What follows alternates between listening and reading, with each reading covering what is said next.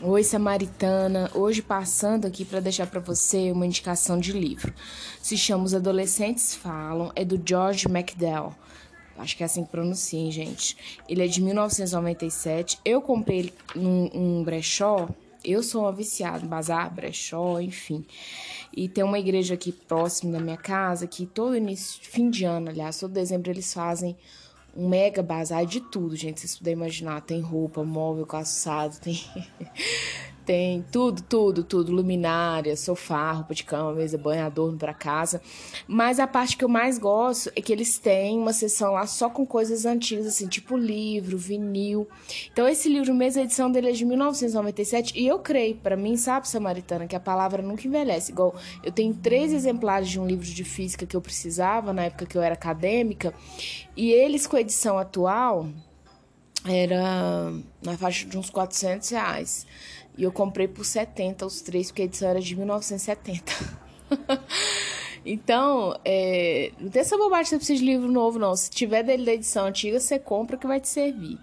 Então, esse livro, gente, é, eu vou falar sobre ele e vou ler aqui uma oração que eu aprendi com ele, que é a seguinte. Tá na página 18 para quem for comprar ou baixar em PDF.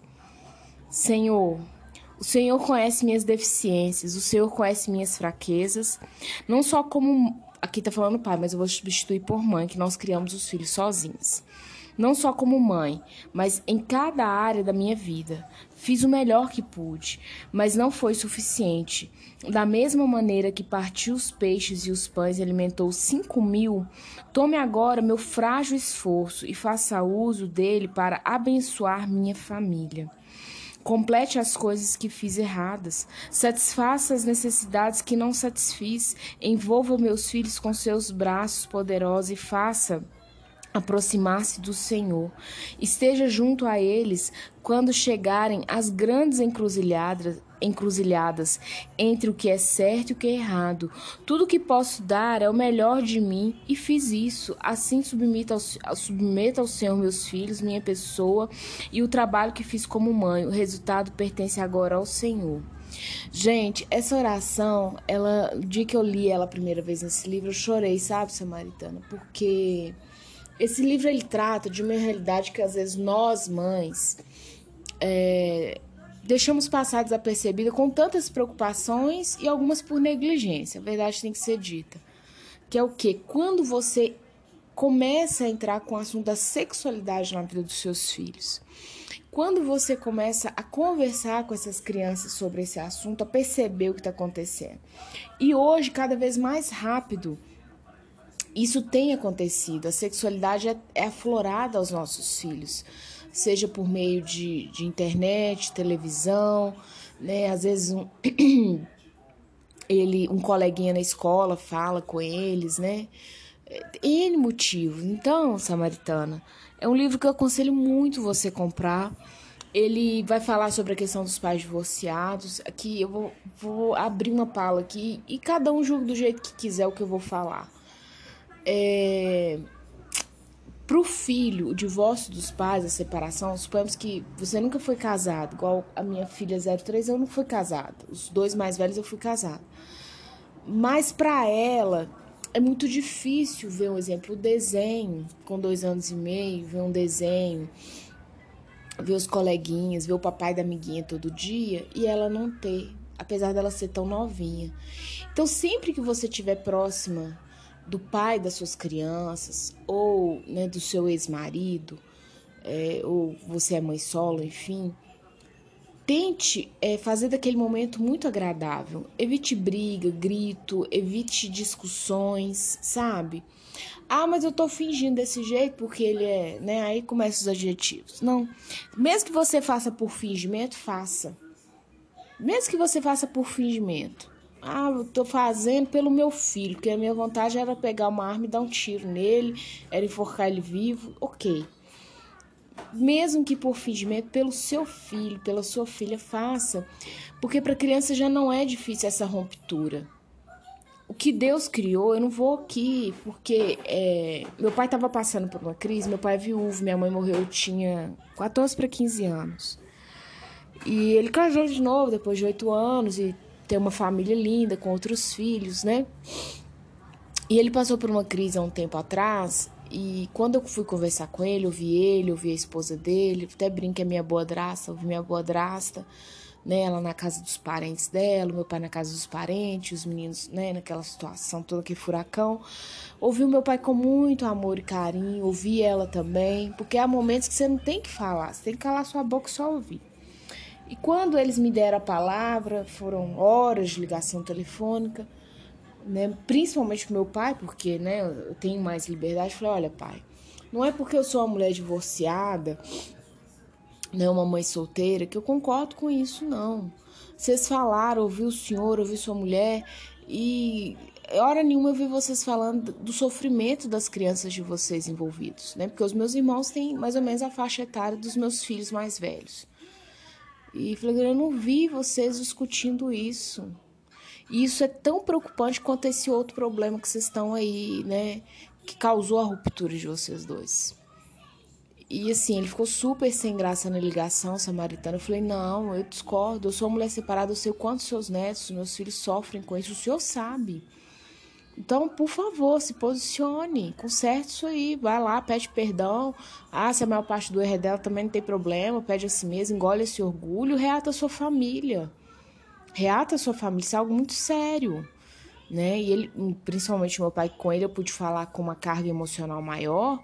Falei, não, por favor, sabe, isso é vergonhoso. O senhor já é um homem que ficou viúvo. E ah, já viveu, né? Já tá quase 60 anos na época que ele tinha. Falei, não, Conserte isso aí, se vira, pai, se vira. Seus filhos estão sofrendo por causa de tudo isso. E na época que minha mãe faleceu, também eu sofri muito, com 14, 15 anos, que é a idade que eles estão hoje, os filhos, né, do outro casamento dele. Então eu sei na carne o que é, né, as rupturas da vida. Então, Samaritana, não vou fantasiar que, ah, o melhor é o divórcio. Claro, sim, também você vai ver no casamento, às vezes o homem te repudia, te trai, bate, seja até caso de polícia, né, gente? Pôs a mão em você, é caso de polícia samaritana. Mas, é, tirando esses casos críticos, onde o dia a dia é voraz para todo mundo ele existe, então você vai ter discussões por dinheiro, você ganha mais, ele ganha menos, ah, porque ele é mais preguiçoso, você é mais batalhadeira, ah, sua sogra intervém. Essas, esses burburinhos, gente, só vai mudar o endereço e o CPF, existe em toda qualquer família samaritana. Agora, o que eu quero deixar para você é isso. Se você tiver de fingir perto dos seus filhos, é, por amor à vida deles quando você estiver perto do traste, assim que eu sei que você chama ele, você finja. Por amor aos seus filhos. Porque, ah, posta na rede meus filhos, meu tudo.